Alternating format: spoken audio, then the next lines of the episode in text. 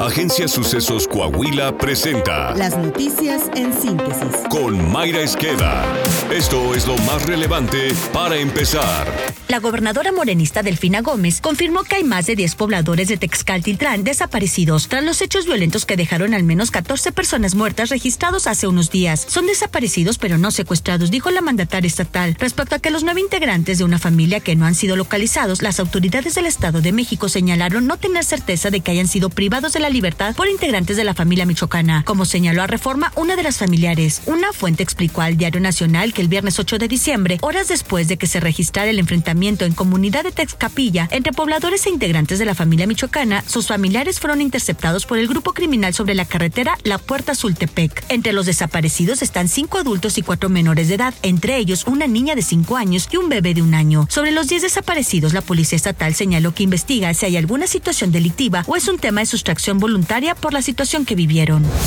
El presidente López Obrador eligió a Lenia Batres, hermana del jefe de gobierno de la Ciudad de México, Martí Batres, como nueva ministra de la Suprema Corte de Justicia de la Nación, la cual rindió protesta al cargo ante el Senado de la República para un periodo de 15 años. Ello se dio luego de que en las dos rondas de votación de las y los senadores, ninguna de las integrantes de la segunda terna que envió el titular del Ejecutivo Federal alcanzó la mayoría calificada que se requiere para el cargo. La cercanía de los tres perfiles con Morena fue la objeción principal de la oposición. Xochil Gálvez, precandidata del PAN, PRI y PRD a la presidencia de la República calificó el hecho como un atentado en contra de las instituciones de nuestro país. Calves indicó que las tres aspirantes que se presentaron al Senado son abiertamente subordinadas del presidente y pertenecen al partido Movimiento Regeneración Nacional. Autoridad franciscana, el exministro Arturo Saldívar tendrá prestaciones de retiro como un jugoso salario de 193 mil pesos mensuales durante los primeros dos años de su retiro. El resto de su vida, Saldívar recibirá 80% de dicha cantidad y tiene derecho a que la Corte le pague por tres asistentes. De acuerdo a proceso, Arturo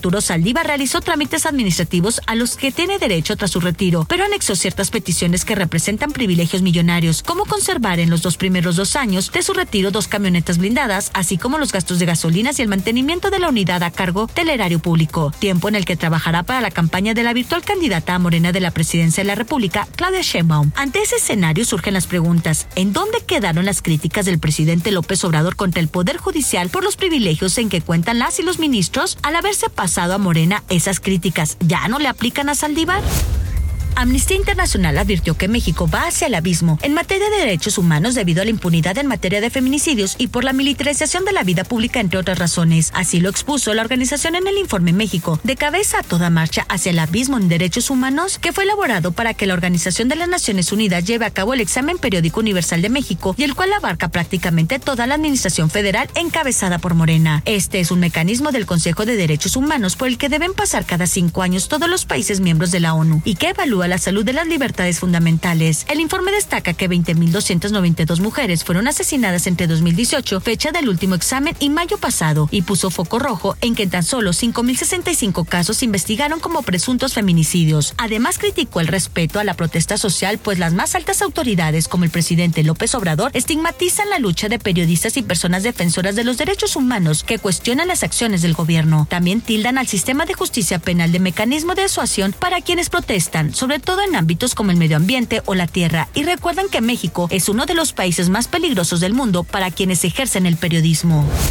Un turista murió y una mujer resultó herida en las playas de Ixtapas y Guatanejo después de ser atacados por animales. Se especula por un tiburón. Los hechos ocurrieron en la playa frente al Hotel Club Med en Ixtapa. Autoridades de protección civil apuntaron que aún no determinan si el turista fue mordido por un tiburón o un cocodrilo, mismo que le arrancó la pierna izquierda a la víctima mortal. Elementos de la Secretaría de Gestión Integral de Riesgos y Protección Civil del Estado, así como bomberos del municipio, atendieron la emergencia y trasladaron a la mujer a un hospital cercano. Hace apenas 10 días una joven murió por el ataque de un tiburón en una bahía turística de Jalisco. En entrevista para MBS Noticias con Manuel López San Martín, Rodrigo Galván de las Heras, director general de la Casa Encuestadora de las Heras de Montagna, dio a conocer los resultados de la más reciente encuesta levantada en Monterrey a partir del anuncio de Mariana Rodríguez como candidata por Movimiento Ciudadano a dicha alcaldía. De acuerdo con los resultados, aunque Mariana Rodríguez goza de mucha popularidad, pero la mayoría de los que participaron en la encuesta no considera que esté preparada para el puesto al que se postula. Yo creo que esto va en dos sentidos o tres sentidos. A ver, el primero es, por supuesto, Mariana Rodríguez de todos los personajes es la más conocida y la mejor conocida. Pero una cosa es cuánto te conocen y cómo te conocen. Lo segundo es cómo, eh, si estás o no preparado para lo que eh, te estás postulando. El 67% de la gente de Monterrey nos contestó la encuesta diciendo que no cree que Mariana Rodríguez esté preparada para resolver los problemas de Monterrey. Tercer sentido es el electoral. 50% de los regios me dicen que prefieren que Luis Donaldo Colosio mm. se relija como presidente municipal, ¿no? Esto, además de causar un conflicto interno dentro de ese partido, electoralmente no es la mejor carta de movimiento ciudadano. No es lo mismo que te siga muchísima gente en las redes, incluso que les caigas bien, que te quieran, a que te quieran como su gobernante, ¿no? Me parece que la competencia con Adrián no tendría, o con Paco Cienfuegos, no tendría oportunidad, Mariana, pero eh, si tú ves al resto, Pato Zambrano, tú ves Abuelo Cruz, ¿no? Pues eh, digamos que estamos hablando un poco de lo mismo.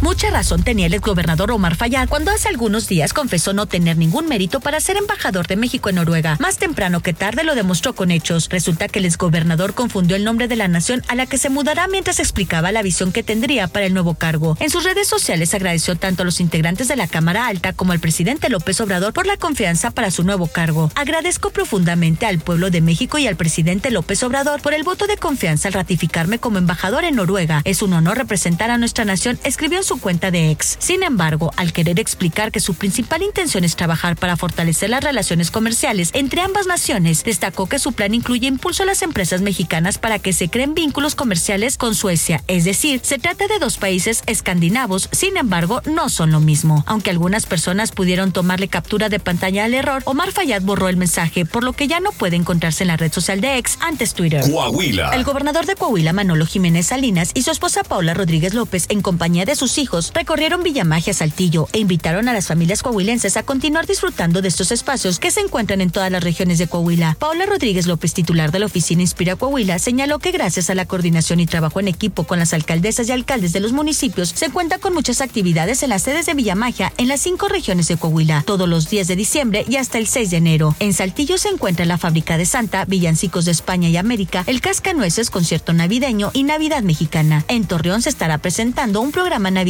con música de mariachi, eventos coreográficos de canto, pastorelas, cuentacuentos de historias navideñas, villancicos, conciertos navideños, la obra de teatro y la leyenda de Scrooge, entre otras muchas actividades. En Parras de la Fuente se podrá disfrutar del Festival Navideño Infantil Pastorelas, el Cascanueces y festivales artísticos, mientras que en Sabina se presentan desfiles, espectáculos navideños, bailables, presentación de cantantes adultos mayores, dragón y carrusel, entre otros. Además, en Piedra Negra se tiene preparado el taller de canto cantata, Noche Milagrosa, espectáculos de danza, villancicos y muchas otras actividades más. En Monclova todos los días se presenta un show de luces láser, espectáculos culturales y sets de fotografía. Saltillo. El gobierno municipal de Saltillo exhortó a la ciudadanía que aún no realice el pago de su predial, hacerlo y aprovechar el estímulo de un peso por año en concepto de recargos que concluye este viernes 15 de diciembre. Juan Carlos Villarreal Garza, tesorero municipal, mencionó que por parte del cabildo que encabeza el alcalde José María Siller se aprobó este estímulo y otros más en beneficio de la ciudadanía. El cobro de un peso por año en concepto de recargos también aplica para los conceptos de recolección de basura impuestos sobre ejercicio de actividades mercantiles, mercados, servicio de tránsito y sanciones administrativas y fiscales. Además, en servicios por impuesto por espectáculos, servicio de saneamiento y aguas residuales por la expedición de licencias para colocación de carteles y anuncios publicitarios y ocupación de vías públicas. El avance de nuestro podcast deportivo con Alondra Pérez. Tigres y América empatan un gol en el partido de ida de la gran final de la Liga MX. Arrancó la semana 15 con paliza de los Riders a Chargers. Encabeza Shuhei Otani, primera rueda de prensa como